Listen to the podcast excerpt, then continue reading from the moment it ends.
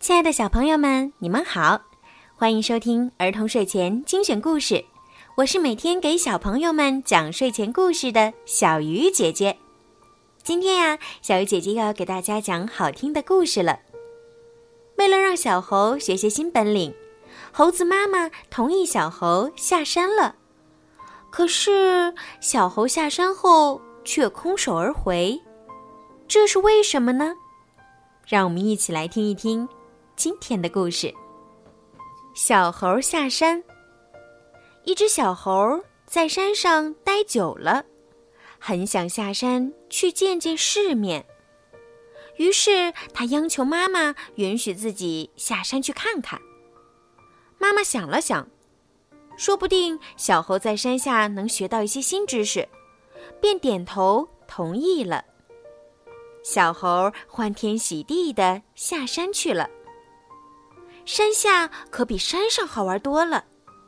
不但有成片的房子，还有结满果实的大桃树。小猴两下就窜到树上摘了几个大桃，心想：“这可是我下山的成绩呢。”小猴捧着大桃子继续往前走。忽然，他看到一片绿油油的西瓜地。哇，这西瓜可真大！要把这当做下山的成绩，可比桃子强多了。于是，小猴子扔掉桃子去抱西瓜。呼哧，呼哧。尽管抱着西瓜走路有点累，但毕竟这是下山的成绩呀。小猴走啊走啊。他准备回家了。诶，旁边怎么好像有人在跟着自己走？小猴斜着眼睛一看，真好玩儿。旁边有一只小白兔。要是能把小白兔带回家，那多有意思！小猴放下西瓜去抓小白兔，小白兔撒腿就跑。小猴子在后面紧追不放。他追呀追呀，当他快追到家门口时，小白兔也不见了。唉，小猴看了看自己空着的双手，无奈的进了家门。